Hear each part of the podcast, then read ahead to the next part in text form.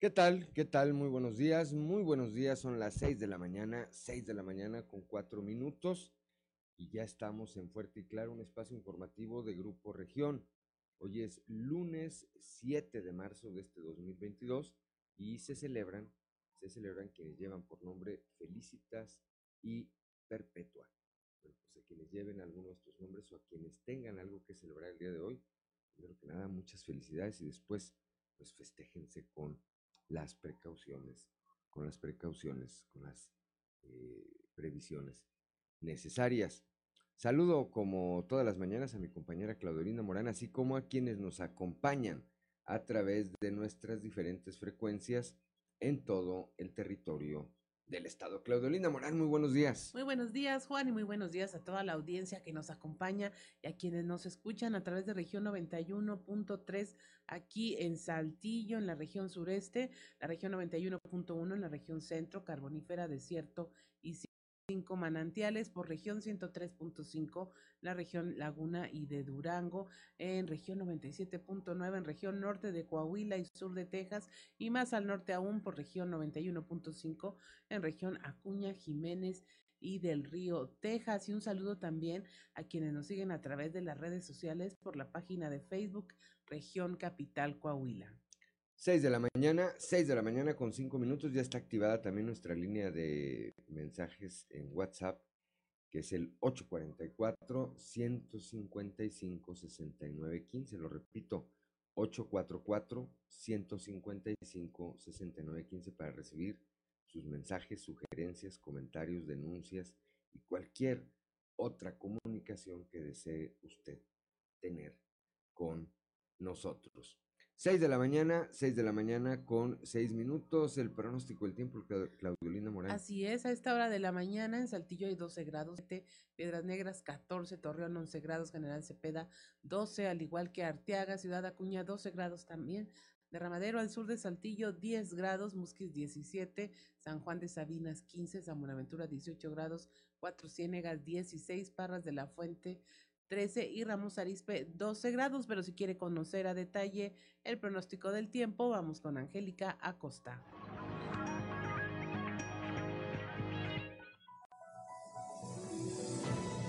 El pronóstico del tiempo con Angélica Acosta.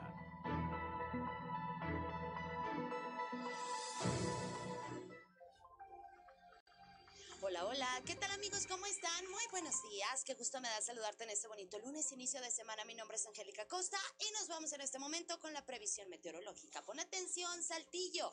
Para hoy se espera una máxima de 22 grados, mínima de 10 durante el día. Predomina el cielo claro, el cielo soleado. Eh, se va a sentir el airecito ligeramente fresco, pero bueno, vamos a tener temperatura agradable.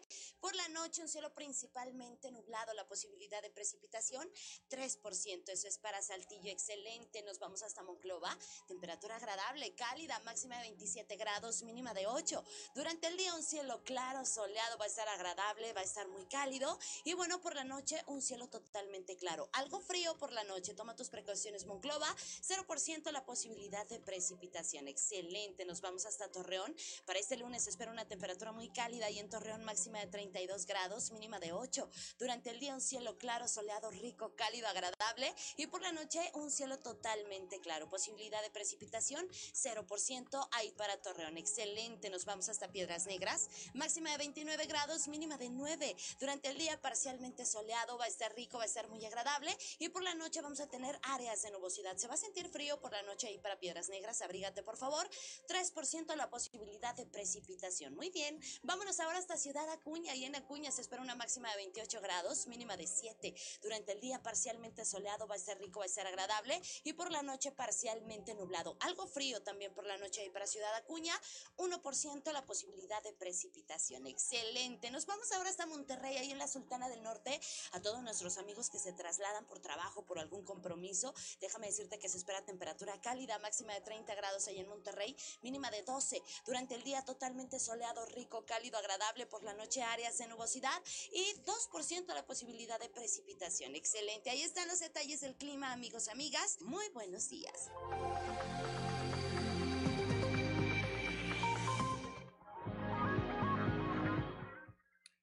6 de la mañana, gracias Angélica Costa, son las 6 de la mañana, 6 de la mañana con 9 eh, minutos y bueno, pues vamos directamente a la información. El día de ayer aquí en la capital del estado, un pleito entre vecinos dejó a una persona muerta por un eh, disparo de arma de fuego.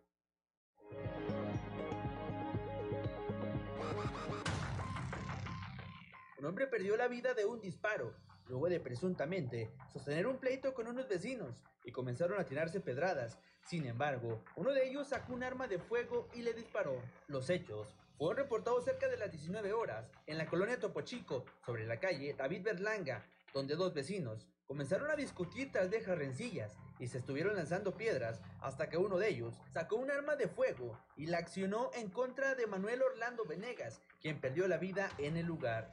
Por lo anterior, se registró una intensa movilización por parte de elementos de diversas corporaciones policíacas, luego de varias detonaciones reportadas al número de emergencias 911, por lo que se dieron cita a dicho lugar y acordonaron la zona. La persona, quien accionó el arma, pudo ser detenida por elementos de la policía municipal y se llevarán a cabo las investigaciones correspondientes ante lo sucedido, informó para Grupo Región Kevin Carranza. Son las 6 de la mañana, 6 de la mañana con 10 minutos, Claudelina Morán. Un joven decidió acabar con su vida al interior de su domicilio. Esto la tarde de ayer domingo. Kevin Carranza nos tiene la información.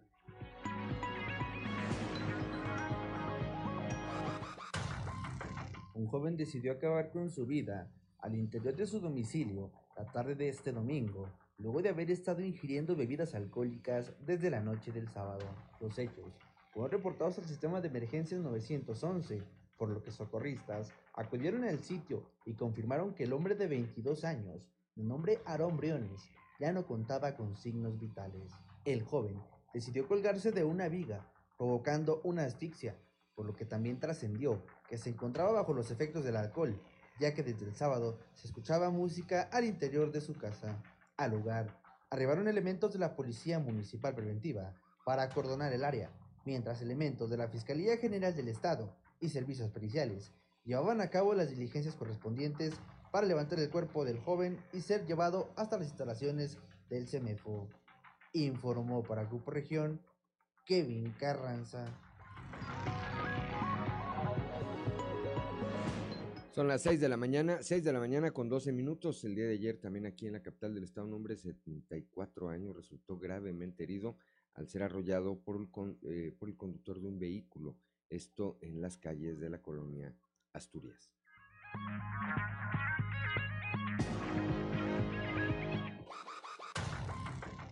Un hombre de 74 años resultó gravemente herido al ser arrollado por el conductor de un vehículo en las calles de la colonia Asturias, lugar hasta donde se trasladaron socorristas de la Cruz Roja. Los hechos se registraron cerca de las 18 horas, luego de que el hombre de la tercera edad, de nombre Perfecto Carrizales Hernández, cruzara la calle Plaza y a su vez un conductor de un vehículo de la marca Ford no se percató de la presencia del transeúnte. Por lo anterior, salió proyectado varios metros, golpeando su cabeza contra el asfalto, por lo que comenzó una hemorragia y fue necesaria la presencia de paramédicos de Cruz Roja para trasladarlo hasta un hospital. Mientras tanto, el conductor del vehículo de nombre Juan Martín Moreno quedó puesto a disposición del Ministerio Público mientras se deslindan las responsabilidades, informó para Grupo Región Kevin Carranza. Son las 6 de la mañana, 6 de la mañana con 13 minutos, que no se le haga tarde. Claudiolina Morán. Allá en el norte, en Piedras Negras, una migrante originaria de Honduras murió ahogada en las aguas del río. Tres personas más fueron rescatadas. La información con Norma Ramírez.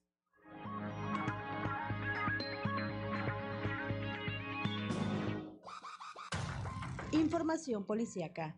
Una migrante originaria de Honduras murió ahogada en las aguas del río Bravo y tres más fueron rescatados al pretender cruzar a los Estados Unidos, tras el reporte al 911 de ciudadanos que reportaron la presencia de varias personas, las cuales estaban varadas a la mitad del río e inmediaciones de los puentes 1 y 2, las autoridades que acudieron al llamado de emergencia pudieron rescatar a dos hombres y una mujer. Minutos después, elementos del grupo Beta encontraron a la orilla del río el cuerpo de una mujer más identificada como Nelly Judith Rizo Rizo, de 23 años.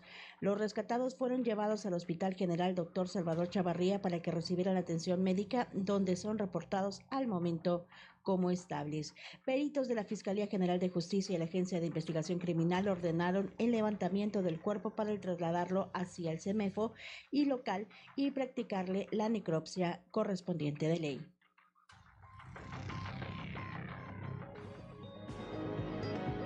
Son las 6 de la mañana, 6 de la mañana con 14 minutos allá en Torreón.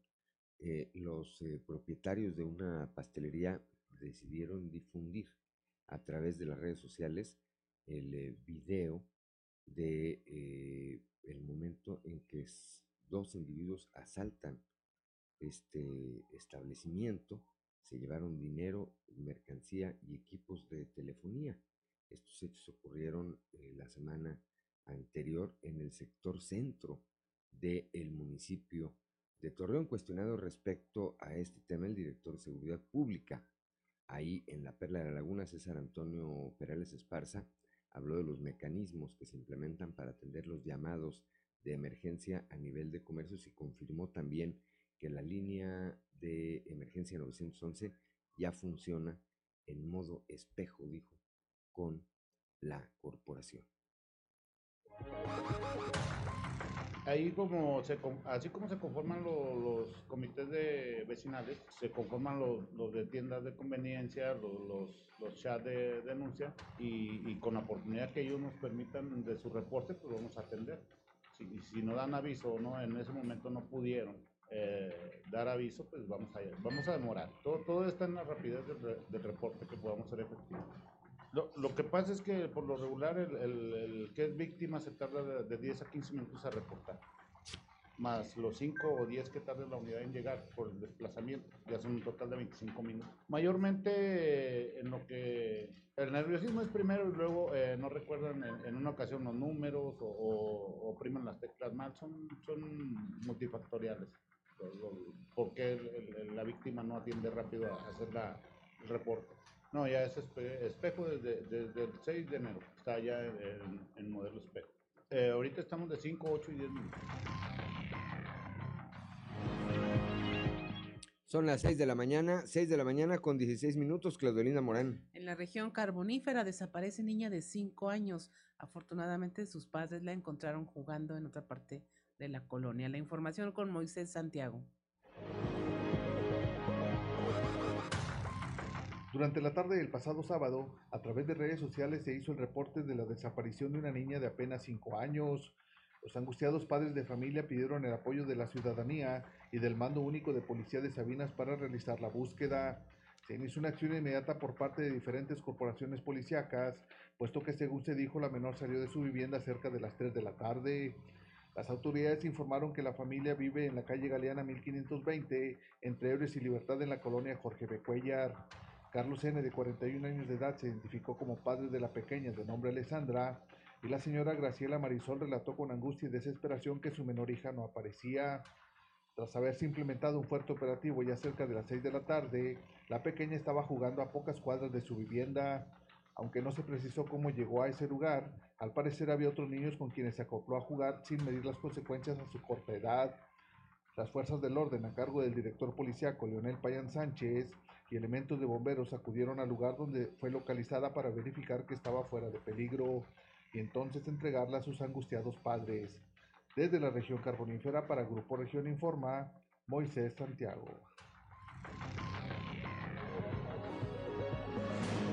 Son las 6 de la mañana, 6 de la mañana con 18 minutos allá en Piedras Negras, una extorsión que sufrió el trabajador de una dulcería eh, ubicada en la colonia Vista Hermosa está siendo investigada. La extorsión que sufrió un trabajador de una dulcería situada en la colonia Vista Hermosa sobre la avenida industrial se encuentra bajo investigación. El afectado dijo que recibió una llamada donde le indicaban que era propietario era el propietario del negocio, y pidió que les hicieran un depósito para salir de una emergencia. Lo que hizo fue depositar la cantidad de 24 mil pesos, pero resultó ser una extorsión. La denuncia fue formalizada y ya se efectúan las investigaciones correspondientes. Además, se cuenta con el apoyo de la Policía Cibernética para rastrear el número de cuenta y el número de donde se realizó dicha llamada.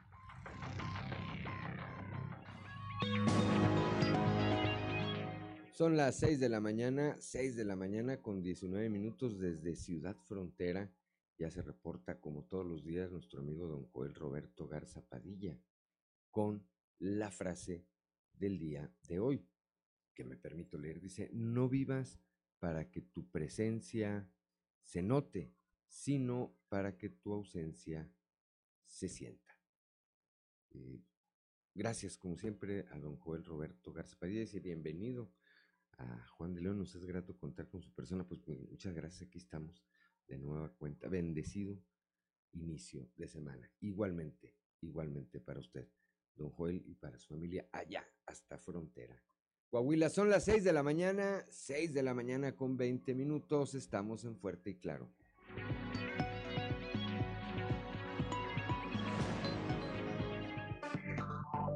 Enseguida regresamos. Son las 6 de la mañana, 6 de la mañana con 23 minutos. Y bueno, pues una de las noticias, continuamos con la información, una de las noticias que sin duda eh, pues jalaron la marca y han generado todo tipo de reacciones, la mayor parte, por supuesto, de condena eh, hacia eh, diferentes, en diferentes líneas. Fue lo ocurrido el pasado sábado como parte, como parte de eh, la Liga Mexicana de Fútbol Soccer. Lo ocurrido ahí en el estadio La Corregidora en Querétaro, donde pues, jugaban el Querétaro contra el Atlas y de repente los eh, desencuentros que hay entre la porra, estas competencias que, da, que se dan entre las barras, como se les llama, este, quienes eh, van a apoyar a los equipos, derivó en hechos que eh, inicialmente se difundió habían generado la muerte de al menos 17 personas. Eso fue lo que se dijo en redes sin que lo dijera una fuente en particular. Más tarde, más tarde, el propio sábado, el gobierno del estado de Querétaro, a, a través del propio ejecutivo del estado, salió a decir, pues que no había habido muertos que había 22 heridos. Cosa que pues parece contrastar con la eh, violencia extrema que se vio en contra de quienes eh, yacían inertes, eran golpeados y vueltos a golpear y vueltos a golpear con una hazaña, pues que efectivamente hace pensar que esas personas estarían eh, sin vida. Sin embargo, reitero, la fuente oficial, que es el gobierno del estado de Querétaro, insiste en que no hubo, no hubo eh, personas fallecidas. Ayer veía yo algunas entrevistas y eh, entrevistaban a un muchacho que decía que por lo menos una persona que venía con él de eh, Guadalajara había perdido la vida. Cuando le preguntan el nombre, él eh, evita dar nombres o dar algún otro dato que permita identificar a quién eh, podría haber perdido la vida. Se han eh, denunciado la desaparición o la no localización o la no localización de algunas de las personas que acudieron al estadio donde, repito, vimos escenas terribles tomadas por la propia eh, afición y difundidas en sus redes sociales. Eh, ante estos hechos, la Liga Mexicana de Fútbol decidió suspender la jornada dominical del fútbol mexicano y seguramente que en las siguientes horas, que en las siguientes horas, hoy iniciando la semana, se darán a conocer las sanciones que habrá en contra de eh, estadio La Corregidora entró en contra del equipo del equipo, estos gallos de Querétaro, que eh, pues no garantizaron, no garantizaron la seguridad de quienes acudieron ahí acompañados de su familia, de sus hijos, en muchos casos solos, pero lo que se vio ahí, pues evidentemente que puso a la inseguridad del fútbol mexicano en el ojo, en los ojos del mundo. Condenables, por supuesto, las escenas que vemos. Eh, y bueno, a ver, regresando a ese tema, rápidamente con esto cierro. Una de las imágenes que más se difunde, una fotografía, es de un joven que está con lentes oscuros y un señor mayor de edad lo está abrazando. Y todos dijeron que era un joven invidente que estaba siendo protegido por su padre o por su abuelo en los momentos en que más violencia se generaba en las gradas.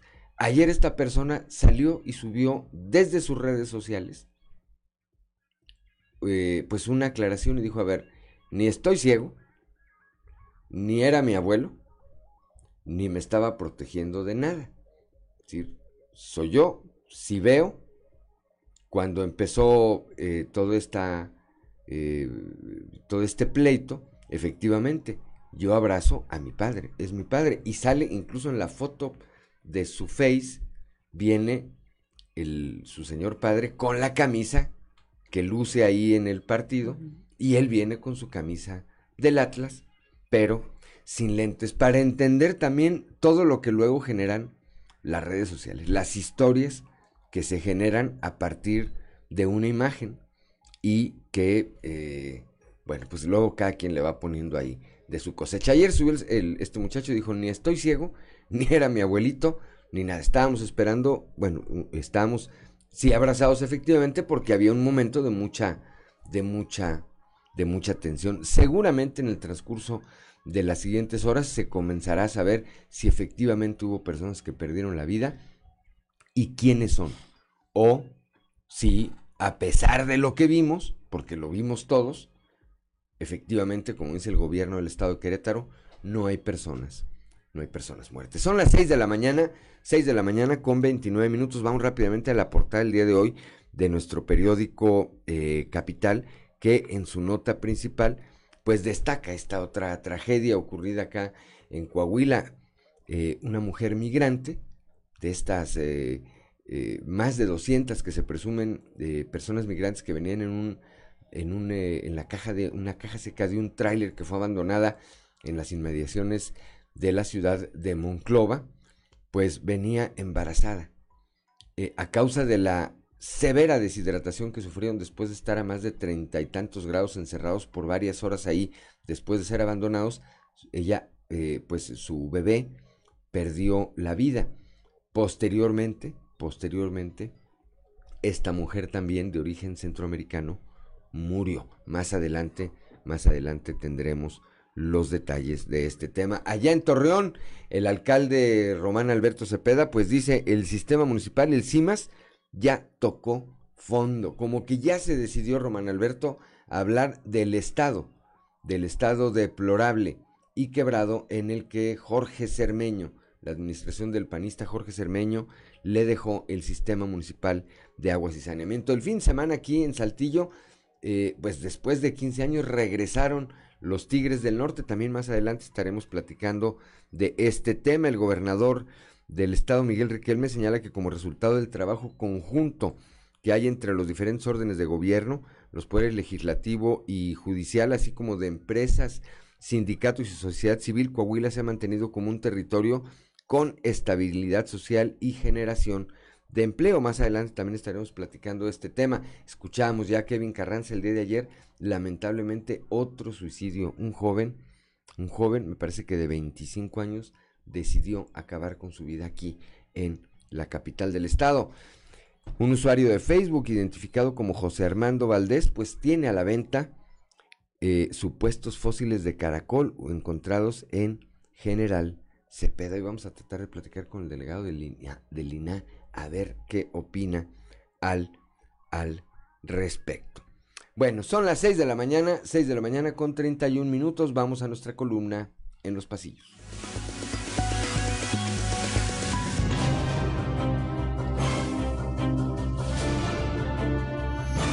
Y en el cartón de hoy, desplumado, que nos muestra el dirigente estatal de Morena, Diego del Bosque, sosteniendo en su mano al buitre de la Universidad Autónoma Agraria, Antonio Narro, mientras le dice, cumpleaños la Narro, una universidad con comedor, transporte, internados, becas, a lo que el buitre de la Universidad Autónoma Agraria, Antonio Narro, le responde, todo eso a pesar de las desplumadas que ustedes nos han dado. En terapia intensiva a causa del COVID-19, reportan al exsecretario de Desarrollo Rural y exrector de la Narro, doctor Jorge Galo Medina. De acuerdo a las publicaciones, el también exfuncionario permanece en un hospital privado al norte de Saltillo. A propósito de doctores, quien a pesar de ser alcalde de Monclova no deja de lado su profesión de médico es Mario Dávila Delgado. El municipio fue de los primeros en llegar al sitio en que más de 200 migrantes fueron abandonados el pasado sábado y de inmediato se abocó a reanimar a una mujer embarazada que a causa de la severa deshidratación apenas tenía pulso. Si bien logró reanimarla y luego fue trasladada a un centro médico, tanto ella como su bebé perdieron la vida horas más tarde. Con bajo, muy bajo perfil, quien el pasado viernes veía carros en venta en conocida agencia ubicada en Boulevard Carranza y Reynosa, en Saltillo, era el regidor por Morena, Raúl Mario Lleverino. ¿Andará pensando el edil cambiar de modelo? Acá entre no les voy a preguntar con todo respeto ¿No les parece eso curioso? El fin de semana también se dio un nuevo movimiento en la Secretaría de Educación de Francisco Saracho, con la llegada del maestro Roberto de los Santos a la Dirección General de Primarias. A eso se le llama estrategia.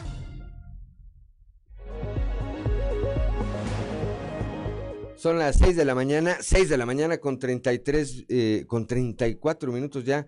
Claudelina Morán, vamos a un resumen de la información nacional.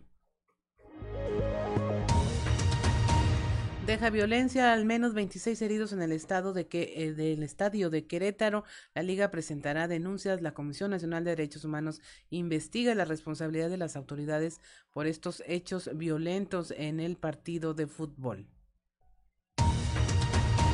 Basta a la violencia, clama la Iglesia Católica ante la trifulca en Querétaro. Eh, dijo que ya, bueno, luego de esta batalla campal entre aficionados, eh, aseveró que las escenas retratan las graves consecuencias de la descomposición del tejido social, violencia extrema y agredir al prójimo a la menor provocación.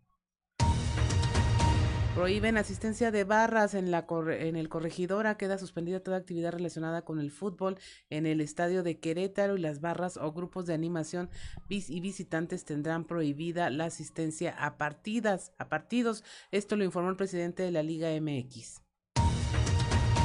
Se fuga interno de Puente Grande, tenía una liberación falsa, un documento que lo liberaba y era falso, lo reaprenden, esto ocurrió en diciembre de 2021, la defensa del interno presentó una orden falsa y eh, lo liberaron, después una juez lo llamó, lo citó dentro de su proceso y fue cuando se dieron cuenta de que José Guadalupe N ya había salido del penal, ya se encuentra de nuevo en prisión. Y finalmente, ante la alza de, en índices de violencia, habitantes de Colima se imponen, se autoimponen un toque de queda por temor a la violencia de grupos criminales. Prácticamente a las 5 de la tarde las calles ya están vacías. Y esto, eh, según los reportes ciudadanos, los pequeños restaurantes o tiendas de ropa, bueno, prefieren perder dinero, bajas ventas y cerrar ante esta situación. Y hasta aquí la información nacional. Son las 6 de la mañana. Gracias, Claudio Morán. 6 de la mañana con 36 minutos. Vamos, eh, continuamos con la información. Nuestra compañera Leslie Delgado nos platica este tema. Un usuario de Facebook identificado como José Armando Valdés, pues tiene a la venta supuestos fósiles encontrados en el municipio de General Cepeda. Leslie Delgado, muy buenos días.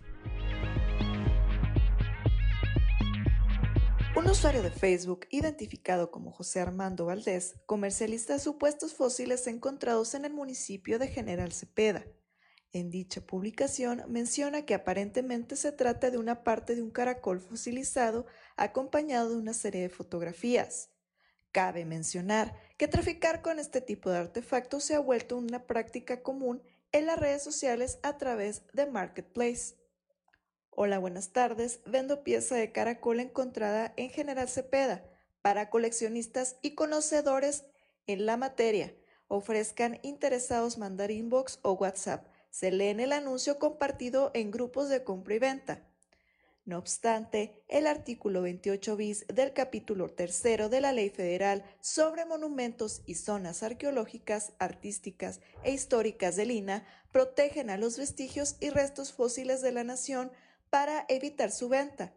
Asimismo, al encontrar un hallazgo de este tipo, en primera instancia se debe dar parte a la delegación del Instituto Nacional de Antropología e Historia, indicando el sitio donde el fósil fue visualizado con el fin de que los expertos hagan las visitas correspondientes. Bajo este contexto, el artículo 49 de dicha ley expone que al que efectúe cualquier acto traslativo de dominio de un monumento arqueológico, mueble o comercialice con él y al que lo transporte, exhiba o reproduzca sin permiso, se le impondrá prisión de 3 a 10 años y de 2.000 a 3.000 días de multa.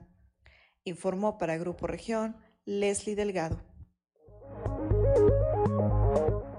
6 de la mañana, 6 de la mañana con 38 minutos. Gracias, Leslie Delgado. Claudia Olinda Morán. Allá en la región carbonífera hay preocupación por parte de los empresarios ante el aumento de los energéticos. Nuestro compañero Moisés Santiago nos tiene la información. Muy buenos días, Juan y Claudia, a todo nuestro amable auditorio que nos escucha en todo Coahuila. La información que tenemos para el día de hoy, alarma empresarios el aumento de los energéticos. La gasolina podría acercarse hasta los 23 pesos. Así lo da a conocer Miguel Delgado Purón, representante de la ONEXPO en esta región carbonífera. Esto es lo que nos comenta al respecto. Sí, mira, este, hasta ahorita ha estado, eh, el aumento ha sido muy, muy ligero, muy, muy, muy, poco, pero sí vemos que el precio internacional del barril de petróleo en los últimos dos, tres días se ha disparado de manera muy importante debido al conflicto que está sucediendo ahí en Ucrania. Y si se persiste esta situación por más tiempo, lo más seguro es que sí vaya a haber una presión a la alza, pues nada más, no nada más en la gasolina, en todos los energéticos y, y en todos los productos. Entonces, si es una situación de, de alarma que puede traer una escalada de aumento de precios en caso de que el conflicto este, persista por más tiempo. Eh, la, que, la gasolina que se conoce como regular está alrededor de los 22 pesos, pero sí ha estado este, poco más, poco, un poquito con pequeñas diferencias, pero más o menos está ese alrededor, pero se está acercando ya a, la, a los 23, ese es el detalle, esperemos. Esta es la información que tenemos para todos ustedes desde la región carbonífera para Grupo Región Informa, su amigo y servidor Moisés Santiago. Que tengan un excelente inicio de semana. Gracias a Moisés Santiago Hernández allá desde la región carbonífera cuando son las 6 de la mañana, 6 de la mañana con 40 minutos. En un momento más vamos a platicar con Guadalupe Pérez de esta tragedia, eh, sumada a otra tragedia, este abandono primero de más de 200, se presume que eran más de 200 migrantes abandonados en una caja seca de eh, un tráiler ahí en las inmediaciones de Monclova. Y posteriormente pues el fallecimiento de el bebé este bebé que pues estaba en etapa de gestación y después de quien fuera su madre 6 de la mañana, 6 de la mañana con 40 minutos. Antes de irnos al corte, saludamos a Graciela Jaramillo Muñoz, que como todos los días nos dice excel, excelente inicio de semana. Ánimo, dice, bueno, pues ánimo. Y saludos a Graciela Jaramillo, a Estela Valdés, a Jaime Moreno, a todos que nos acompañan, eh, tanto a través de la frecuencia modulada como a través de las redes sociales, por las distintas páginas de Facebook de Grupo Región. Les decimos buenos días. 6 de la mañana con 41 minutos, estamos en Fuerte y Claro.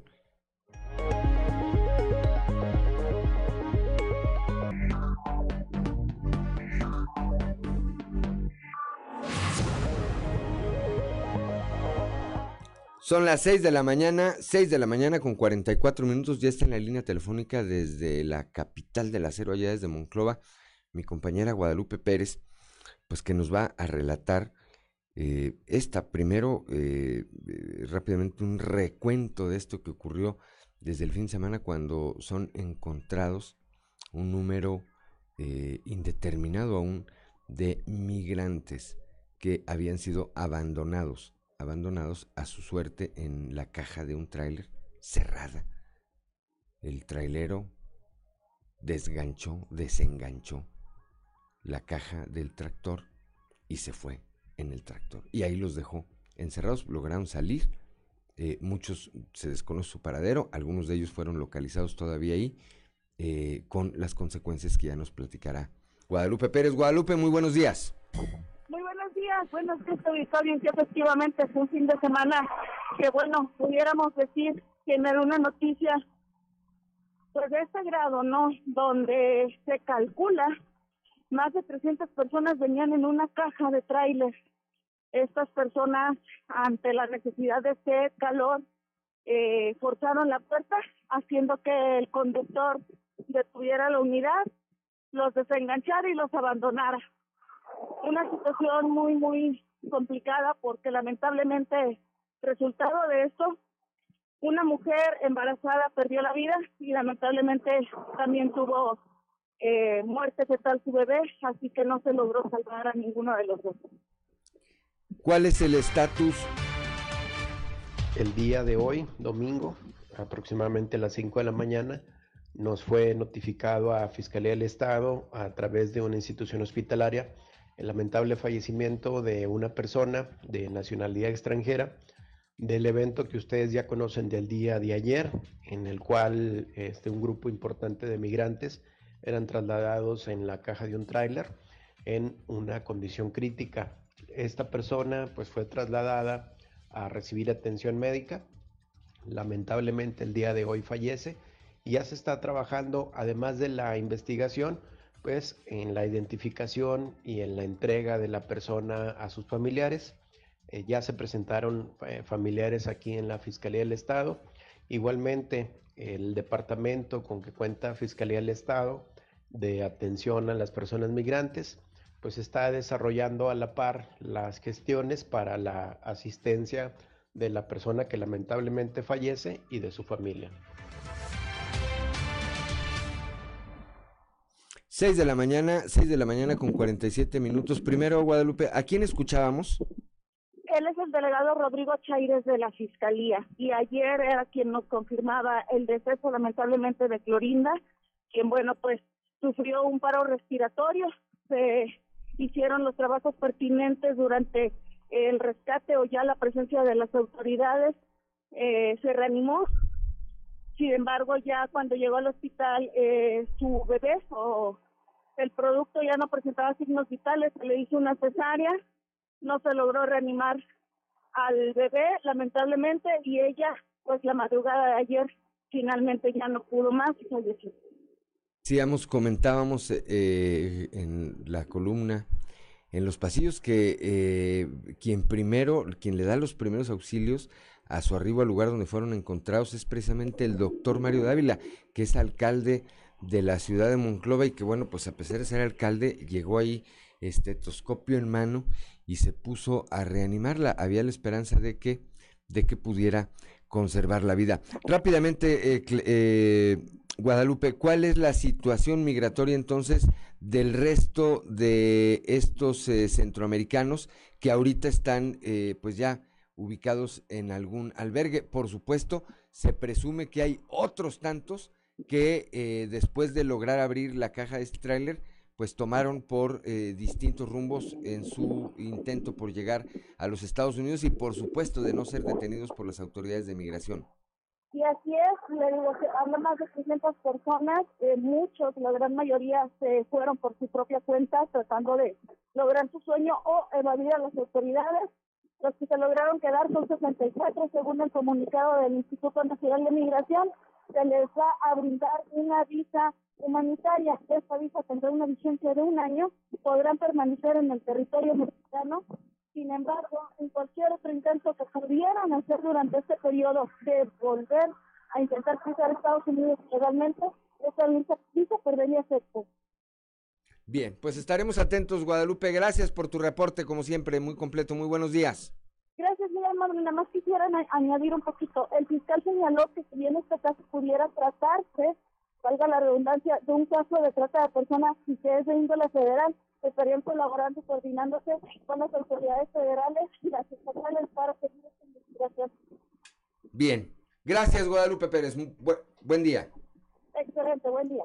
6 de la mañana, 6 de la mañana con 50 minutos. Terrible, Claudelina Morán, lo que eh, vimos también este fin de semana. Así es. Y pensar que, por ejemplo, en el caso de eh, Clorinda y su bebé no nacido, pues básicamente fue en el atropellamiento que hubo al salir del tráiler donde resultaron eh, heridos, o sea, les cayeron varias personas encima. Eso es por un más lado. la condición en la, la que venían. deshidratación en que son encontrados, imagínate, más de 36 grados encerrados en una caja de tráiler, más de 200 personas, es eh, terrible.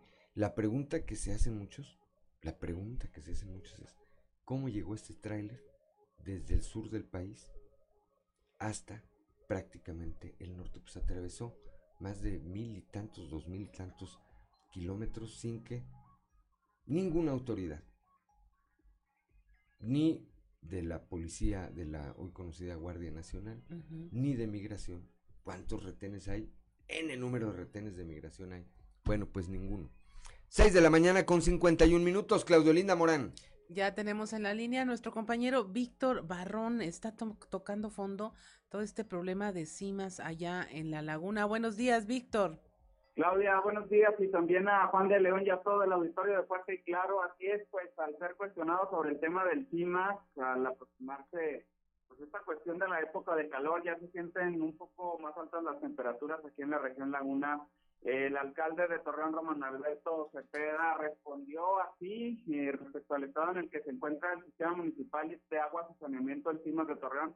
Sin embargo, comenta que, bueno, no es excusa, Claudia, para eh, eh, no brindar el servicio a la ciudadanía. Sobre esta situación, bueno, mencionó eh, la estrategia que habrá de adoptarse para garantizar un servicio de calidad a los torreonenses. Eh, eh, sin más, escuchemos lo que comentó el alcalde de Torreón, Román Alberto Cepeda. va en dos términos. La operación, porque también, a ver, el sistema municipal de agua está quebrado. Este número rojo está quebrado y tenemos que tomar decisiones en ese sentido. Desde el personal hasta ser eficientes en la operación y, por supuesto tomar decisiones. No van a ser fáciles, las tenemos que tomar o es un sistema que ya tocó fondo. Tenemos, sabemos dónde estamos, no lo desconocíamos tampoco, pero ¿qué estamos haciendo? Tomando decisiones para que esto no repercuta en, el tema del servicio, que sea, que, se- que- que sea un, sistema que a partir de estas decisiones tengamos mejor servicio, más eh, mejor eh, oportunidad de, tenerlo. En, en- tenemos un 46% de eficiencia en la distribución del agua. Queremos aumentarlo eh, estrictamente de ahorita, exactamente. Y claro, no estamos dejando ver también la solución que será un poco un mediano plazo de, agua saludable, que también está ahí, pero nosotros ahorita estamos ocupados y preocupados por darle solución ya. 6 de la mañana con 53 minutos. Así es, Víctor, y aunque de inicio el alcalde sonaba muy, muy prudente diciendo vamos a ver, vamos a ver que no se afecte a los ciudadanos, finalmente pues se está dando cuenta de que el problema es grande y que pues van a tener que entrarle a subsanar todas las deficiencias que esto va ocasionando. Claro, y que como escuchábamos, eh, esa parte donde menciona, pues se va a tener que proceder legalmente en lo que corresponde, ¿no? Esas observaciones que se desprenden del proceso de entrega-recepción y que eh, pues debe de seguir un curso legal. Sin embargo, eh, eh, a pesar de que pues también en el tema del servicio de agua viene el programa de agua saludable para 2023, eh, eh, pues comenta el alcalde que eh, pues es necesario actuar desde este momento no, ahora sí que no echarse a la vaca, sino que actuar desde este preciso momento y se confirma, bueno, eh, son ocho nuevas fuentes de abastecimiento las que derivado de un estudio técnico habrán de perforarse en Torreón, Claudia. Eh, las cuatro primeras en las áreas que más lo requieren están listas para que se inicie esta perforación de pozos. Sin embargo, bueno, es necesario, Claudia, eh, pues terminar el debido proceso de licitación para que esto pueda arrancar. Así es, Víctor, pues estaremos muy al pendiente de la información porque como bien lo comentas, pues apenas, apenas va a empezar la temporada de calor y con ello el aumento en el consumo de este vital líquido y que luego deviene en desabasto para zonas que ya de por sí pues estaban vulnerables y eh, finalmente pues es un tema vital. Ahora sí, muchas gracias, Víctor, que tengas un excelente inicio de semana. Igualmente para todos, un saludo. 6 de la mañana con 55 minutos, estamos en Fuerte y Claro, regresamos. En una región. Región Radio 91.3. Todo Coahuila, una región. Grupo Región. Seguimos en Fuerte y Claro.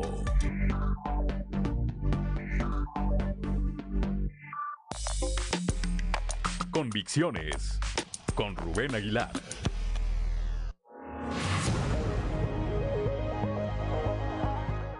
Son las 6 de la mañana, 6 de la mañana con 58 minutos, como todos los lunes. Ya está en la línea telefónica y le aprecio mucho que tenga esta comunicación con nuestro auditorio acá en el estado de Coahuila, a nuestro amigo Rubén Aguilar Valenzuela. Rubén, muy buenos días. Muy buenos días, ¿cómo te va? Aquí estamos, Rubén. Pues mañana es el Día Internacional de la Mujer, una, felicitación a todas las mujeres, al heroísmo, a la lucha constante de las mujeres por mejorar su condición, por derrotar al patriarcado y al machismo que existe en este país. Y bueno, pues la situación que estos tiempos, pues eh, estos días eh, suelen servir para recapitular la situación de, del estado de las mujeres en el mundo y en particular en el país. Y pues no son buenos datos este, estos tres últimos años en el marco de la violencia generalizada que existe en el país, pues también hay, se ha incrementado la violencia en todos los ámbitos contra las mujeres, son los años de mayor número de feminicidios, el caso de los feminicidios infantiles es espantoso, desapariciones, etcétera, etcétera. Pero ahora de manera puntual me quiero referir a un estudio de una organización internacional ah, que trabaja específicamente solo el tema de la violencia de las mujeres que se desarrollan en el campo de la política. Y uh, esta organización, que eh, se mantiene en una organización de la sociedad civil con financiamiento de gobiernos eh, del mundo y de eh, agencias de la cooperación internacional, empezó a trabajar el caso de México a partir del 2018. Y esta organización, pues de encuentra que de enero de 2018 al diciembre de 2021 eh, identifica, documenta 118 eventos de violencia física en contra de mujeres que se dedican a la política en el país y que en relación a 18 el número creció en 2019, creció en 2020, creció en 2021 y probablemente ahora que vamos a tener elecciones, pues probablemente seguirá creciendo. Y para tener una idea de qué significa estos números, eh, pues eh, en 2021 la organización documentó 35 casos de violencia física contra mujeres que se dedican a la política en el caso de México, implica ser el primer lugar en el mundo. Eh, eh, después le sigue la India, Myanmar, Colombia, Uganda, Burundi, Brasil, Honduras,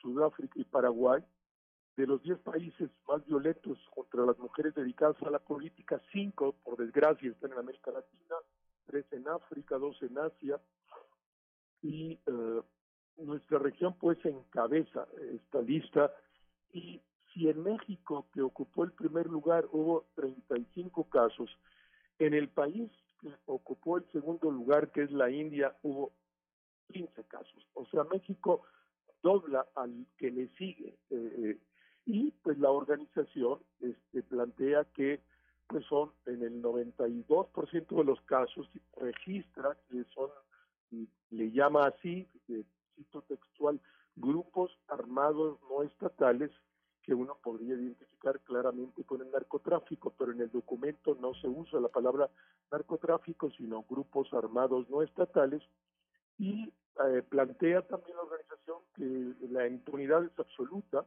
eh, no hay el 99% y que los perpetradores saben entonces que nadie eh, los juzgará, que puedes violentar a las mujeres que hacen política en el país y nada pasa.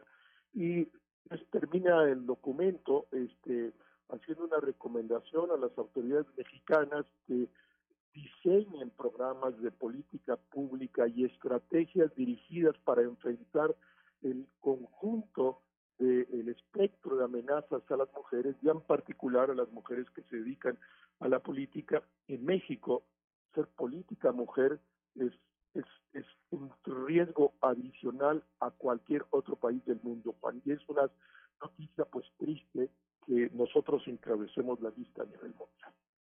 Así es, eh, bueno, vimos durante el, eh, los anteriores procesos electorales vividos aquí en nuestro país, Rubén, una gran cantidad de políticos, de candidatos, de candidatas que fueron eh, agredidos o muertos en eh, el eh, transcurso de esta campaña. Seguramente, como lo apuntan las estadísticas de esta organización, muchos de ellos o muchas de ellas eran mujeres. Sin embargo, pues no alcanzamos a identificar o no alcanzo yo a identificar para ser más preciso cómo, cómo, cómo poner un alto a esta violencia que de manera generalizada, evidentemente, hay contra la mujer y que pues eh, dentro de esa generalidad pues incluye a quienes se desempeñan en el sector público, Rubén.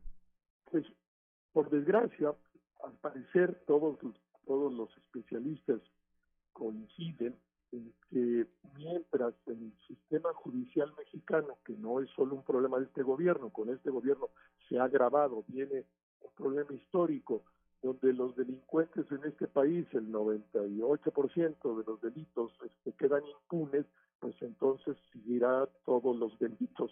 Este, un elemento central, claro, es eh, que poner fin a la impunidad que implica pues un tema de, estructural del sistema judicial mexicano, y de otro lado, pues que en este sentido es un ejemplo desde el gobierno del gobernador Rubén Moreira, una estrategia para enfrentar al crimen organizado que no sea la de solo la guerra de Calderón o la apertura total a que hagan lo que les dé la gana del presidente López Obrador.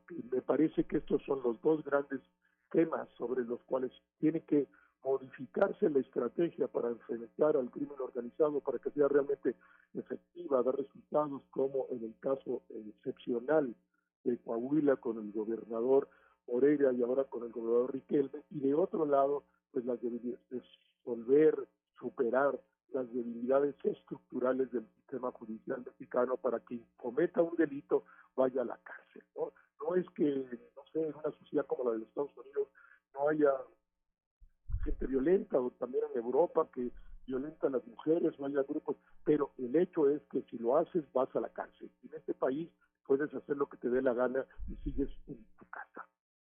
A ver, Rubén, es, es una pregunta, es una pregunta que dejo ahí eh, al aire. ¿Sería, en términos de igualdad, en términos de derechos humanos, sería posible eh, aplicar que hubiera modificaciones legales y que, se aplicaran penas todavía más severas a quienes agredan a una mujer? Pues mira, eh, yo te diría que sí, Juan, yo te diría que sí, pero este, por desgracia, no es el tema. Podemos modificar las leyes y decir que se castigue más a quien agreda a una mujer, pero el problema es que eh, en la actual ley no se cumple, o sea, tú eres impune, puedes hacer lo que te dé la gana. El, hecho es que habría que comenzar resolviendo el tema de la impunidad este, que, en la cual vivimos y, en ese sentido, pues después pueden ser mayores penas, pero el hecho es que las que existan ya se castigan y no ocurre, y no ocurre. Y si no ocurre en el ámbito de las mujeres que se dedican a la política, que tienen una mayor visibilidad, que todos este, podemos ubicar los hechos de violencia, etcétera, no, no, no se resuelve con ellos, imagínate con el conjunto, con el resto de las mujeres en el país. Es un drama y es un drama de corte nacional que no podemos ignorar y que duele, duele y duele mucho. Pues ahí está, ahí está el tema sobre la mesa, ahí están las estadísticas, Rubén, que no mienten, los números son eh, fríos, y, un análisis para que lo reflexionemos primero todos como sociedad y a quienes les corresponden las autoridades eh, judiciales, particularmente, pues que apliquen, porque sí, tiene razón, al final del día se pueden hacer las modificaciones legales, todas las que se requieran, pero si no se cumple, pero si no se cumplen, pues de poco o de nada o de nada sirve. Gracias, como siempre, Rubén Aguilar. Un abrazo, un abrazo a quienes escuchan y una felicitación a las mujeres por el Día Internacional de Mujer mañana. Muchas gracias, Rubén. Muy buenos días. Buen día, abrazo. Ahí está Rubén Aguilar Valenzuela siempre con eh, sus comentarios, con sus puntos de vista. Son las 7 de la mañana, 7 de la mañana con 8 minutos, Claudio Linda Morán. Tras 15 años, se escucha de nuevo el rugido de los Tigres del Norte en Saltillo. Christopher Vanegas nos tiene la información.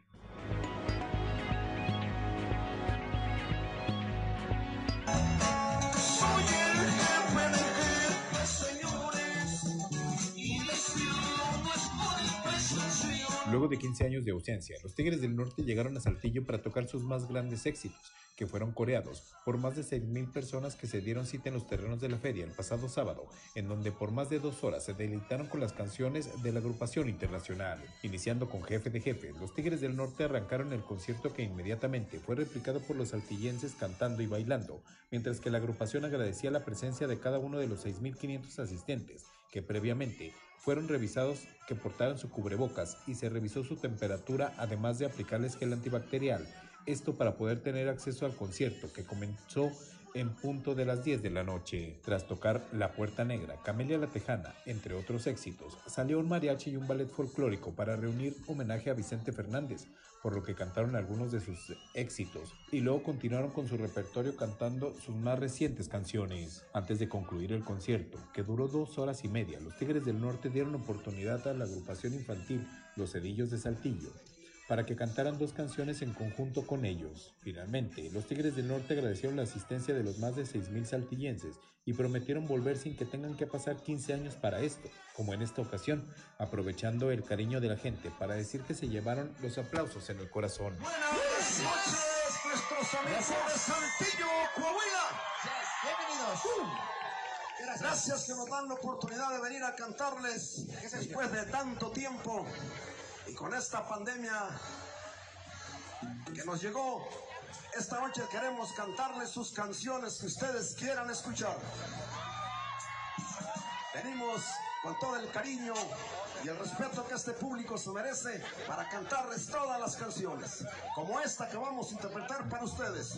Un tema que vamos a cantar juntos que se llama Mi buena suerte para ustedes con todo cariño. Y dice así, un, dos, tres, cuatro.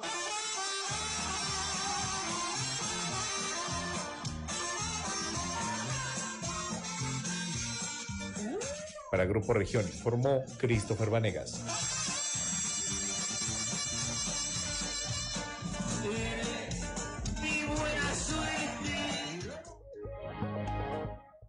Siete de la mañana, siete de la mañana con once minutos. Bueno, pues regresaron los Tigres del Norte aquí a la capital del estado después de 15 años de ausencia. Más de seis mil personas, más de seis mil personas reunidas ahí en el recinto ferial, como le dicen los organizadores, y o los terrenos de la feria, como le decimos el resto de la población. 7 de la mañana con 11 minutos, Claudia Linda Morán. Ya tenemos en la línea a Ismael Ramírez, él es el presidente del Colegio de Desarrollo Integral del Psicólogo AC, eh, y viejo conocido de usted y de nosotros, y como audiencia siempre agradecidos de poder conversar estos temas con él. Queremos platicar ahora de cómo hablar de la violencia eh, con nuestra familia en el interior de las familias, eh, con niños, con adolescentes que sin duda están expuestos a conocer todos los detalles y todas las noticias que tienen que ver con este tema de la violencia, empezando por guerras, empezando por víctimas de los delitos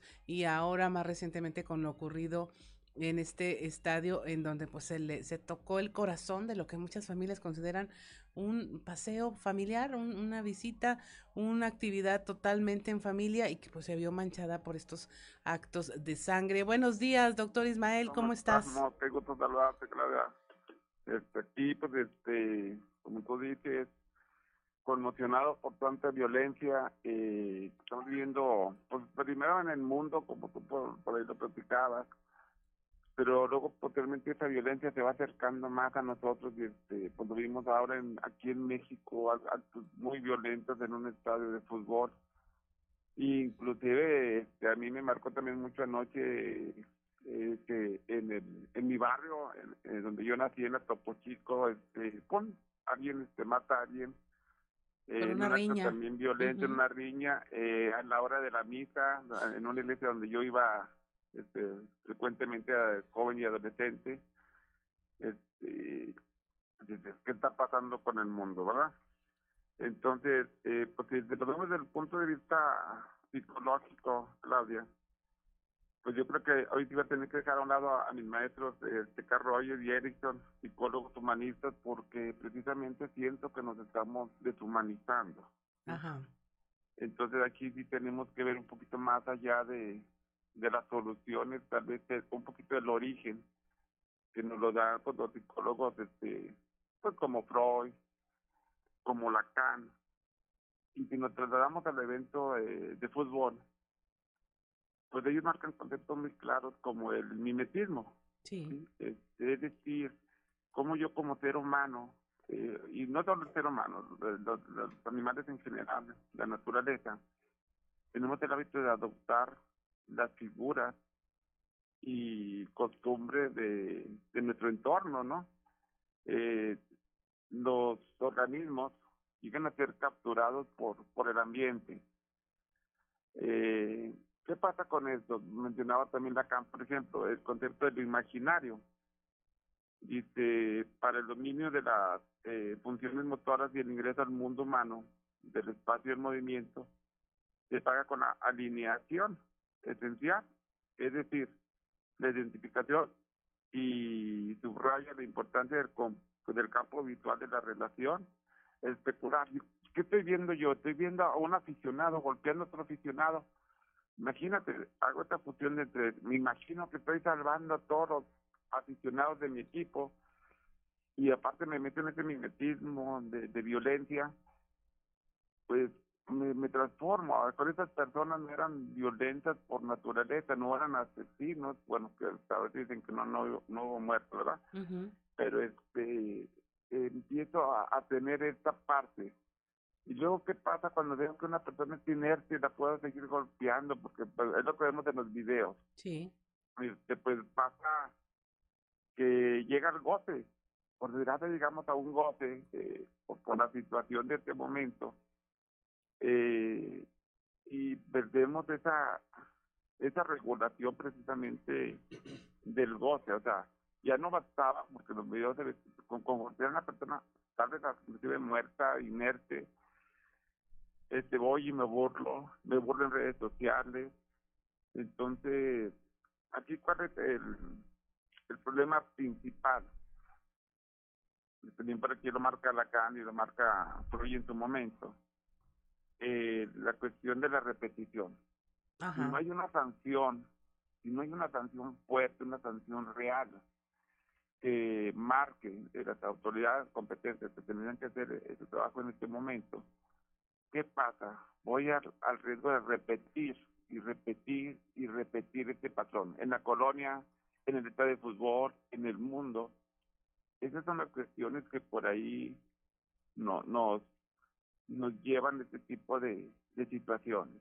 A ver, Ismael, buenos días, le saluda Juan de León. Aquí es un tema, estamos platicando, cuando son Sí, las claro. 7 de la mañana con 17 minutos, estamos platicando rápidamente con Ismael Ramírez, presidente del Colegio de Desarrollo Integral del Psicólogo. Dos preguntas, Ismael, dos preguntas. Una, ¿qué lleva a alguien a, a- a cometer o a adoptar esa, esa actitud tan violenta en la que, como dices tú, incluso hay un goce? Me llamó la atención que en varios de los casos que vimos documentados en las redes sociales, los aficionados no nada más eh, disfrutan golpeando a alguien, sino los desnudan para seguirlos golpeando.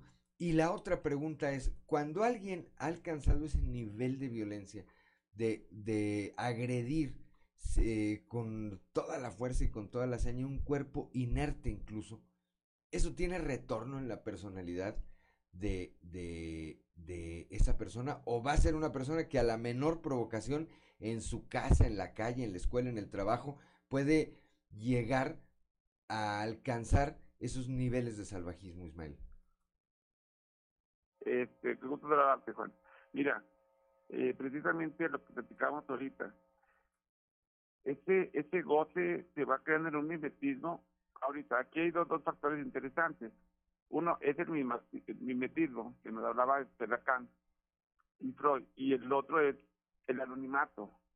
Sí, eh, en ese tipo de, de situaciones, yo sé que tengo un anonimato que a mí me pueden detener, pero van a decir, demuéstrame que yo maté a esta persona. Bueno, estoy di una patada, pero por hoy estaba muerta, que no, no hubo muertos, dicen, ¿ok? Entonces, pero también, eh, recuerda que entre el Eros y el Thanos, eh, entre ese amor y esa muerte, hay una línea muy delgada. Y como tú lo mencionas, y, y como lo mencionan eh, este- estos autores, aquí la cuestión es la repetición. ¿sí? Ya encontré ese placer de golpear, tal vez de matar a otro ser humano, y si no hubo una consecuencia para mí como ser humano, lo voy a poder repetir, y lo voy a poder repetir. Y cada vez que yo sienta que está perdiendo mi equipo, cada vez que yo sienta que están ofendiendo a mi barra, yo voy a sacar ese lado agresivo y yo puedo ser el detonante para poder generar este tipo de acciones en, otra vez volvemos en este anonimato. Y Sí. puede ser en la calle, puede ser con la familia, porque ya sentí la sangre, como el tiburón que ya sintió la sangre del humano, probablemente vuelva a atacar a otro ser humano. Así es, doctor. En un minuto, doc, ¿cómo le hacemos los papás para explicarle a los hijos, sobre todo a los menores de edad, lo que está pasando? Más que explicarle, yo creo que tenemos que entrar a la acción, eh, los valores. Si mi hijo llega con algo que no es de él, oye, ¿y este reloj nuevo? Me lo encontré. No era que te te- tu amigo Juanito. No, que me lo prestó. Vamos con tu amigo Juanito para ver si te lo prestó. Tenemos que llegar a la acción. Eh, ser estrictos como lo fueron alguna vez nuestros abuelos y, y empezar a, a enseñarles desde niños, desde adolescentes, que cualquier violación a los valores desde casa llevan una sanción. Así es, doctor. Pues como siempre, un placer conversar con usted esta mañana y la enseñanza es eh, también para las autoridades y el llamado cero impunidad. No se puede permitir ni en el seno de una familia ni a nivel macro como ocurre en todos estos lugares. Muchas gracias, doctor. Que tenga una excelente semana. Muchas gracias. Son las 7 de la mañana con 20 minutos. Estamos en Fuerte y Claro. Regresamos.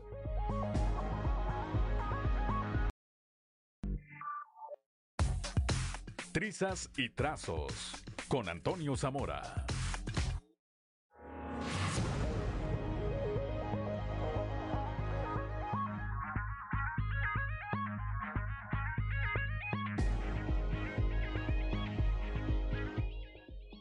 Son las 7 de la mañana, 7 de la mañana con 25 minutos, como todos los días allá desde la capital del acero, nuestro eh, amigo y compañero periodista, Toño Zamora. Toño, muy buenos días. Buenos días, Juan. Buenos días y un gusto saludarte. eh, Un saludo afectuoso también a, a las personas que nos sintonizan a esta hora. Eh, fíjate, Juan, que, que si tú lo escuchas como una esta, gran estrategia de Altos Hornos de México para mantener las fuentes de empleo, pues definitivamente que pensarás que, que las cosas van bien en la empresa. Pero algún avesado en situaciones de economía descubrirá el trasfondo del significado de, lo que estamos hablando, el tema de, esa famosa gran estrategia de AMSA. No es que AMSA haya mejorado mucho, más bien al que se convirtió en una maquiladora.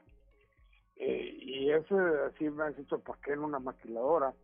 Acaba de ser eh, en esa gran estrategia, como ellos le llaman, un acuerdo con la empresa Ternium de, de Monterrey, donde ellos ponen la materia prima y AMSA paga con planchón. Igual hace con, con Villacero, eh, empresa que recibe ese, proco- ese producto a cambio de pagar salarios de los trabajadores. Y no solamente los salarios de los trabajadores, sino todos los préstamos que tiene la empresa se pagan precisamente con, con ese planchón que AMSA le, le manda ahí a Villacero a Monterrey.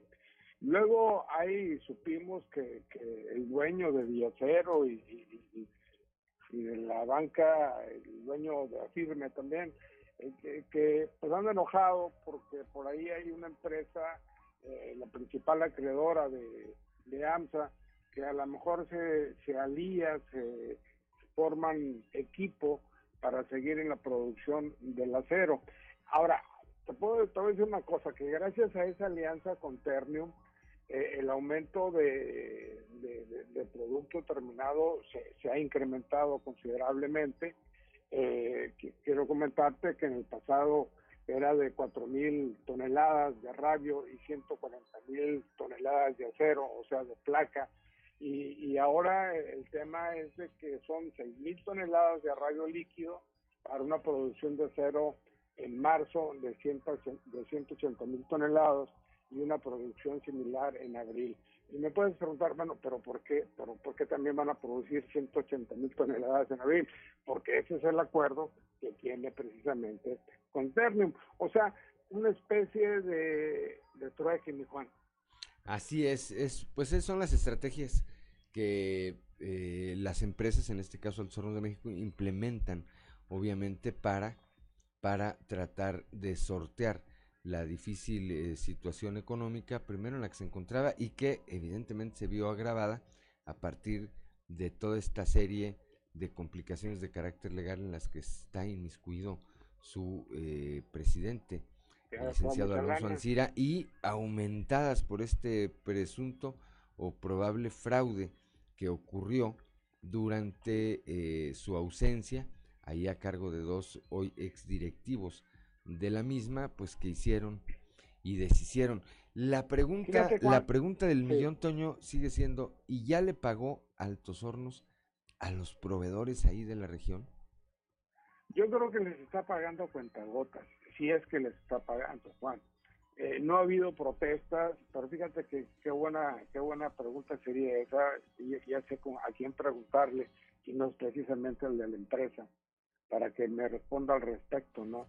Eh, yo creo que ahí hay algo mucho de que los proveedores no, no están recibiendo el dinero eh, en su totalidad, pero el problema es, si no lo reciben, ¿para qué le fían?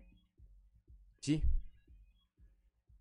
Pues es sí. una buena pregunta, ¿no? También. Esa es otra buena pregunta, pero bueno, digo, tampoco se, este, tampoco se trata de eso. Dijo aquel, oye, pues si era una empresa que estaba, eh, que estaba consumiendo, que la mayor parte de las empresas hoy, eh, a quienes tú les prestas un servicio, te dicen, bueno, pues te pago a 30, 60 o 90 días, ¿verdad? En algún Sí. caso, difícilmente alguien te paga por adelantado o en tiempo o, en tiempo real, te entregas y te, y te pagan. Sí, Este, aquí lo, lo grave es eh, todas estas empresas que quedaron embarcadas, como coloquialmente se dice, y que en algunos casos tienen la capacidad de eh, ir subsistiendo, aunque tengan que hacer ahí algunos ajustes, y muchas otras seguramente, Toño, que pasaron a mejor vida. que Juan, decía mi abuelo, que, que en paz descanse y Dios lo tenga en santa gloria, decía mi abuelo, mi hijo, yo estaba en la prepa, me dijo, mi hijo, eh, negocio que no deja dinero para que te roben, no es negocio de veras. Por eso le están robando a Alonso Encina. Pues sí. Hay una infinidad de, una infinidad de, de, de, ¿cómo se llama? De dichos Sí, o de refranes que podrían este, acoplarse a ese tema, pero bueno, de esos platicamos otro día, mi querido Toño.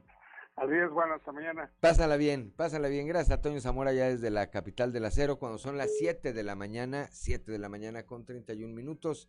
Claudio Linda Morán. Es momento de escuchar algo que vale la pena leer con Alberto Bortman.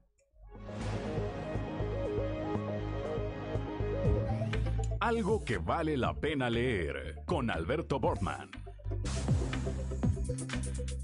Excelente jornada, estimado amigo Juan de León y amigo Radio Escuchas, mil gracias por su sintonía. Esta semana, en algo que vale la pena leer, vamos a platicar del libro La Diagonal de Alequín. Y es que a quienes nos apasiona el juego del ajedrez, sabemos que un tablero de 64 casillas esconde una estrecha relación con la vida, pues en cada movimiento existe una compleja combinación entre el arte, el deporte, la estrategia y el sacrificio. No pocos aseguran que la forma de ser de una persona radica precisamente en su estilo de juego. Así, la historia del gran maestro Alexander Alekin sigue al pie de la letra dicha afirmación, pues su vida fue tan intensa como cualquiera de sus partidas. Como parte de las novedades literarias de este 2022, durante el apenas recién pasado mes de febrero, el escritor francés Arthur Larue publicó bajo el sello editorial Alfaguara su primer novela traducida al español, La Diagonal de Alequín, una novela biográfica acerca de los últimos años de vida del ajedrecista Alexander Alekhine, admirado por su innovador estilo de juego y repudiado por su deplorable comportamiento y servicio al nacionalsocialismo. Contada como un intenso thriller, el relato inicia en 1939, en vísperas de la Segunda Guerra Mundial, y 12 años después del histórico juego por el Campeonato del Mundo de Ajedrez contra el cubano José Raúl Capablanca. Alequín, al ser nacionalizado francés, es llamado a servir en el conflicto bélico, pero al mismo tiempo recibe un telegrama para colaborar con el Tercer Reich en la creación de escuelas de ajedrez. De esta manera, da inicio una odisea que lo llevará al borde del colapso y la desolación, demostrando que la realidad puede resultar más difícil que el complejo mecanismo de un tablero. Vida de Alequín ejemplifica los contrastes de un genio considerado como un sádico por la obsesión de aplastar a sus rivales con un juego ofensivo lleno de sacrificios y tácticas arriesgadas que lo hicieron uno de los mejores ajedrecistas de todos los tiempos. Así, la novela explora la cercana conexión entre la beligerancia y el deporte de estrategia por excelencia, y es que como bien apuntó el gran maestro Bobby Fischer, el ajedrez es una guerra en un tablero. El objetivo es aplastar la mente del oponente. Es la recomendación de esta semana, la diagonal de Alequín, del maestro escritor francés Arthur Larue.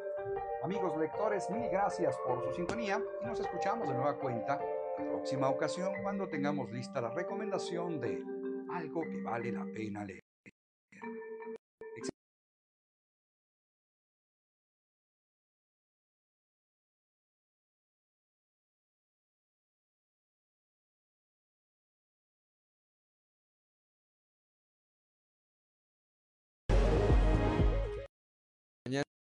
Mañana con 34 minutos en el preámbulo de la, eh, pues del 8 de marzo, mañana, que es el Día Internacional de la Mujer, el obispo de Saltillo, Monseñor Hilario González García, hizo, hizo un llamado a la población a evitar caer en confrontamientos entre estos dos grandes grupos, ¿verdad? Entre los hombres y las mujeres. Escuchemos. Viene el Día de la Mujer, el martes 8 de marzo. Creo que también hay una preocupación por estas situaciones adversas de las mujeres en la familia, en la sociedad, en todos los aspectos de, de las instituciones. Creo que hay que eh, recordar el valor del aporte femenino a todas las instituciones. Es la manera muy particular, complementaria del varón y la mujer para resolver problemas, para tener creatividad, para también conseguir el bienestar, la salud, la paz, la educación. Entonces, este, no dejarnos vencer por la necesidad, no dejarnos vencer por estas tentaciones que también hay de violentar o de satisfacer nada más de manera superficial las necesidades o eh, los reclamos de las mujeres, llegar al corazón también de ellas y que ellas también pues nos veamos no como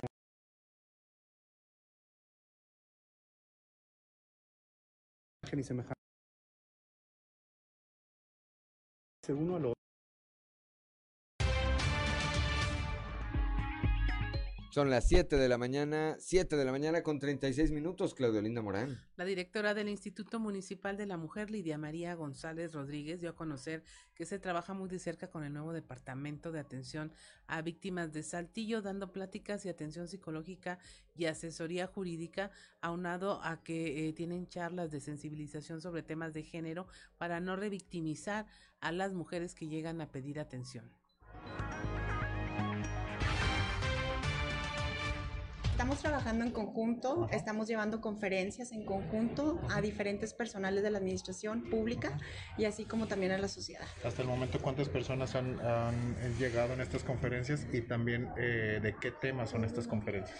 Bueno, son diversos, o sea, todo es en, eh, en la victimización de las mujeres, ¿verdad? Es lo que estamos trabajando y pues es de un alrededor, yo creo que de unas 200 personas en lo que llevamos ahorita. Tenemos pues alrededor de un mes y medio, bueno, ya dos meses en el instituto y bueno, hemos trabajado en diversos cursos, hemos traído demasiados cursos, la verdad estamos trabajando bastante en el instituto, traemos muchas pláticas donde hemos estado este, con alumnos de diferentes facultades, de preparatorias, hemos estado en el Cerezo Femenil, hemos estado este, pues trabajando en todos los rincones que se pueda, llevando todo este tipo de conferencias, con las normales superiores, vaya, hemos andado en muchos, muchos lados haciéndolo. Si ustedes gustan, nos pueden seguir en la página del Instituto Municipal de las Mujeres para que vean todas las actividades que tenemos y también todos los servicios que tenemos en el instituto.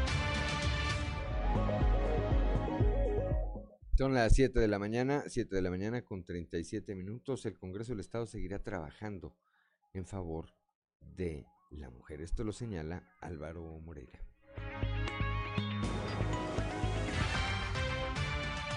El trabajo del Congreso en favor de la mujer. Se, se, han abordado, tenemos ahí eh, la, las compañeras diputadas, la verdad es que tienen una agenda a favor de la mujer y nos han involucrado a todos los diputados con mucho gusto.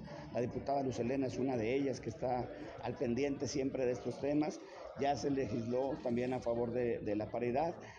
Próximamente, en, en, unos días, vamos a tener un evento muy importante, unas pláticas muy importantes a favor también de este tema y pues nosotros vamos a seguir siempre trabajando a favor de ellos. Son las 7 de la mañana, 7 de la mañana con 38 minutos. Claudelina Morán. El gobierno municipal de Saltillo organizó por el Día Nacional de la Familia y el Día de la Mujer en coordinación con eh, Salud Pública, el Instituto Municipal de las Mujeres, el DIF Saltillo y DIF Coahuila, eh, generó actividades, concursos y una caminata. Esto para crear conciencia de que cada mujer y cada familia saltillense pues debe tener avances en materia de salud económica y desarrollo integral. Esto ocurrió en punto de las 8 de la mañana del domingo, donde la señora Beatriz Dávila de Fraustro, presidenta del DIF, acompañada por Beatriz Fraustro Dávila, presidenta del voluntariado del DIF Saltillo, y del el doctor Roberto Cárdenas, director del DIF Coahuila, encabezaron la caminata como parte de las actividades en conmemoración del Día de la Mujer durante la ruta recreativa. En este recorrido se unieron cientos de mujeres y familias saltillenses, iniciaron en el Boulevard Venustiano Carranza y la calle Chihuahua y luego pintaron, se pintaron de morado los cinco kilómetros a lo largo de la ruta recreativa en apoyo por el Día de la Mujer a conmemorarse mañana 8 de marzo. 7 de la mañana con 39 minutos como resultado del trabajo conjunto entre los diferentes órdenes de gobierno, los poderes legislativo y judicial, así como de empresas, sindicatos y la sociedad civil. Eh, Coahuila se ha mantenido como un territorio con estabilidad social y con la generación de empleo. Lo anterior lo reiteró el gobernador Miguel Riquelme al mencionar que el pacto Coahuila, al cual se refrendó días atrás, ha sido fundamental en estos logros al ser un modelo de diálogo social reconocido en todo el país. El gobernador reconoció que aún ante la adversidad ha prevalecido la colaboración y solidaridad entre autoridades, empresarios y sindicatos. De la misma manera, mencionó que es gracias al trabajo en unidad que se realiza en la entidad por el que Coahuila es de los estados más seguros del país. Son las 7 de la mañana con 40 minutos. Tenemos más información.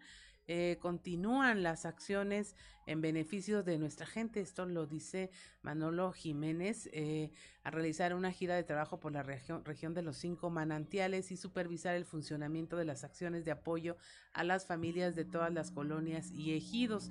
El secretario de Inclusión y Desarrollo Social dijo que el gobierno de Miguel Riquelme continuará trabajando para mejorar la calidad de vida en Coahuila, en especial de las familias más vulnerables. En la región de los cinco manantiales llevamos a cabo reuniones de trabajo para coordinar acciones en beneficio de las familias bajo la estrategia de mejora Coahuila, destacó eh, Jiménez Salinas, Manolo Jiménez, y agregó que mantuvo relaciones, eh, reuniones de trabajo con maestras y maestros de la región, con quienes tuvo la oportunidad de intercambiar ideas y acordar seguir trabajando en equipo con acciones a favor de la educación.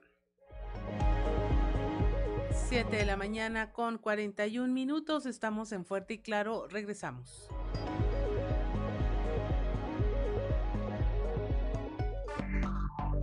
Enseguida regresamos con Fuerte y Son las 7 de la mañana, 7 de la mañana con 44 minutos. Vamos rápidamente a un resumen de la información nacional.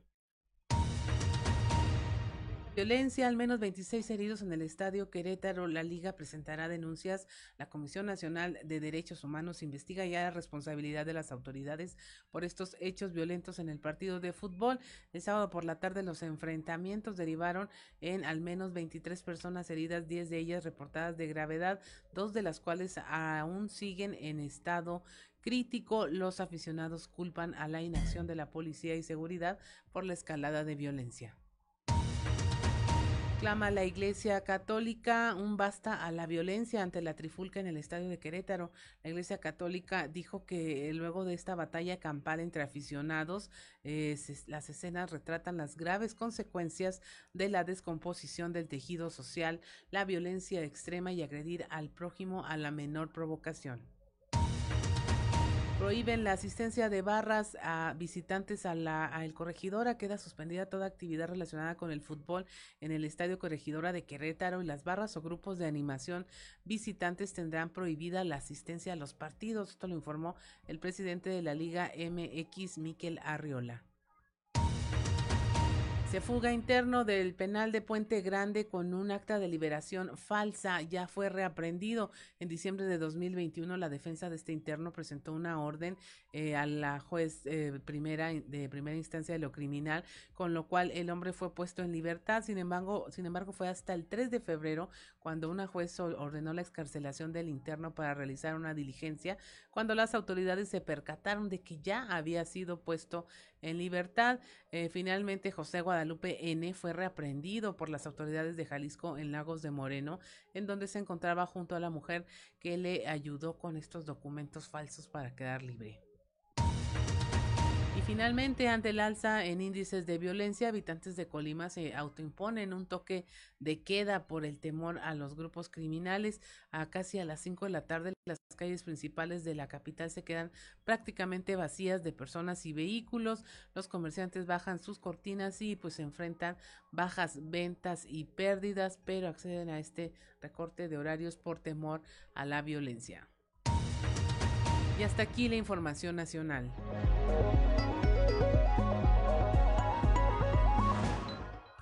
Gracias, gracias Claudelina Morán. Cuando son las 7 de la mañana, 7 de la mañana con 47 minutos, el día de ayer, un joven decidió acabar con su vida al interior de su domicilio. Esto aquí en la capital del estado.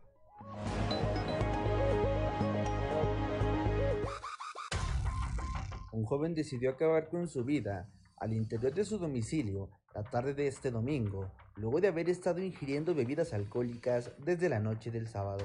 Los hechos fueron reportados al sistema de emergencias 911, por lo que socorristas acudieron al sitio y confirmaron que el hombre de 22 años, de nombre Aarón Briones, ya no contaba con signos vitales. El joven decidió colgarse de una viga, provocando una asfixia, por lo que también trascendió que se encontraba bajo los efectos del alcohol, ya que desde el sábado se escuchaba música al interior de su casa. Al lugar, arribaron elementos de la Policía Municipal Preventiva para acordonar el área, mientras elementos de la Fiscalía General del Estado y servicios periciales llevaban a cabo las diligencias correspondientes para levantar el cuerpo del joven y ser llevado hasta las instalaciones del CEMEFO. Informó para Grupo Región Carranza.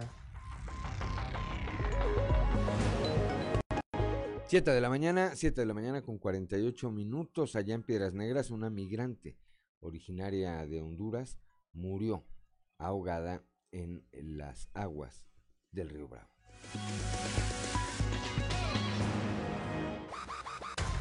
Información policíaca. Una migrante originaria de Honduras murió ahogada en las aguas del río Bravo y tres más fueron rescatados al pretender cruzar a los Estados Unidos. Tras el reporte al 911 de ciudadanos que reportaron la presencia de varias personas, las cuales estaban varadas a la mitad del río e inmediaciones de los puentes 1 y 2, las autoridades que acudieron al llamado de emergencia pudieron rescatar a dos hombres y una mujer. Minutos después, elementos del grupo Beta encontraron a la orilla del río el cuerpo de una mujer más identificada como Nelly Judith Rizo Rizo de 23 años. Los rescatados fueron llevados al Hospital General Dr. Salvador Chavarría para que recibieran atención médica donde son reportados al momento como estables. Peritos de la Fiscalía General de Justicia y la Agencia de Investigación Criminal ordenaron el levantamiento del cuerpo para trasladarlo hacia el CEMEFO y local y practicarle la necropsia correspondiente de ley.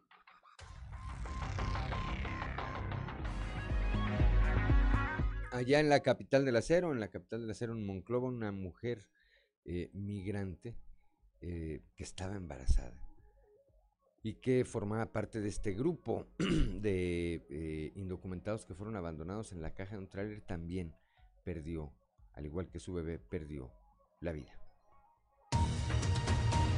Allá en Torreón, el CIMAS tocó fondo, esto dice el alcalde Román Alberto Cepeda.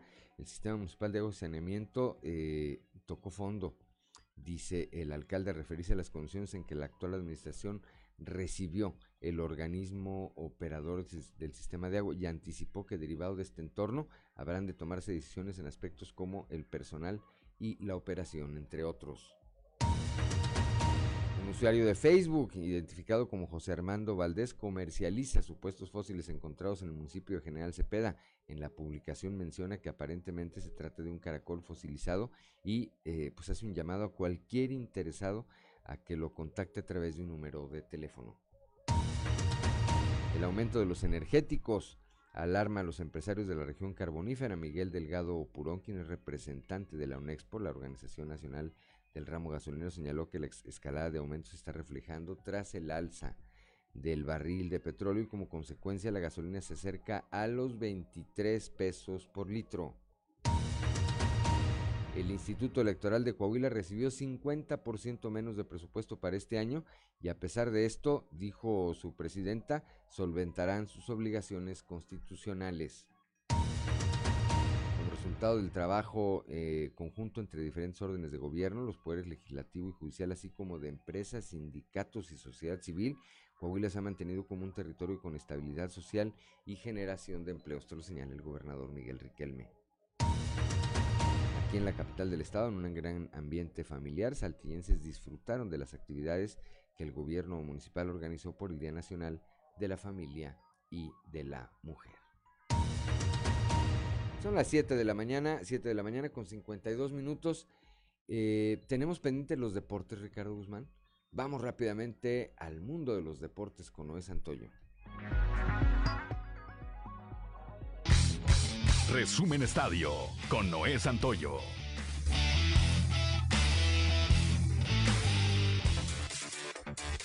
Las primeras investigaciones por parte del gobierno de Querétaro sobre los hechos violentos en el estadio La Corregidora este fin de semana, las autoridades han decidido cesar a varios funcionarios por su presunta responsabilidad en la violencia del Gallos Atlas, además de que canceló a la empresa GSK 9, la cual se encargó de la seguridad dentro del estadio. Guadalupe Murguía, secretario de gobierno, dio a conocer en su cuenta de Twitter a las cinco personas que fueron separadas, entre ellas un policía, además de que se cancelaron los contratos con la empresa de seguridad privada que hizo mal el operativo, donde 26 personas resultaron heridas. De igual manera, la FIFA ha emitido este domingo un comunicado en el que se declara consternada por el trágico incidente y alienta a las autoridades locales a hacer justicia rápidamente en relación con aquellos individuos responsables. De igual manera, se unen a la Federación Mexicana de Fútbol y a la CONCACAF para condenar este tipo de incidentes y alienta a las autoridades locales a hacer justicia rápidamente aficionados se han manifestado e incluso exigen al máximo organismo del fútbol dejar a México sin mundial. A pesar de que las autoridades locales han manifestado que no existieron fallecidos, continúan circulando a través de redes sociales fotografías de aficionados del Atlas principalmente que se encuentran desaparecidos, sin que esta información sea confirmada de manera oficial. En rueda de prensa ofrecida por el presidente de la Liga MX el día de ayer, Michael Arriola, fue cuestionado si se aplicaría una desafiliación luego de que los videos y fotografías mostraron violencia contra aficionados del Atlas, además de que quedaron 26 personas hospitalizadas, tres de ellas de gravedad, según cifras oficiales. Ante ello, el directivo manifestó que la desafiliación es una posibilidad, pues el reglamento de sanciones está estipulado de sacar a un club de la liga por casos de violencia, pero eso se tendrá que discutir en la Asamblea de Dueños, que será celebrada el día de mañana. El día de ayer se celebró la edición 2022 del Maratón Internacional Lala, convirtiéndose en toda una fiesta en la comarca lagunera. Y en esta ocasión, Carlos Loredo, originario de Querétaro, fue en quien se llevó el primer lugar, registrando un tiempo de 2 horas, 22 minutos y 59 segundos. Mientras que en la rama femenil, Argentina Valdepeñas, originaria de la ciudad de Torreón, se convirtió en la ganadora, registrando un tiempo de 2 horas con 39 minutos. Los araperos de Saltillo dieron a conocer su roster para la pretemporada de la Liga Mexicana de Béisbol. La organización reveló la lista de peloteros que formarán parte de este campamento, previo al arranque de la temporada 2022, comandados por el manager Roberto El Chapo Vizcarra. Serán más de 50 jugadores que buscarán hacerse de un lugar en el equipo estelar. Con toda la expectativa, la nave verde iniciará su pretemporada este próximo 21 de marzo, con una preparación intensa que incluye 15 juegos de exhibición. Resumen Estadio con Noé Santoyo.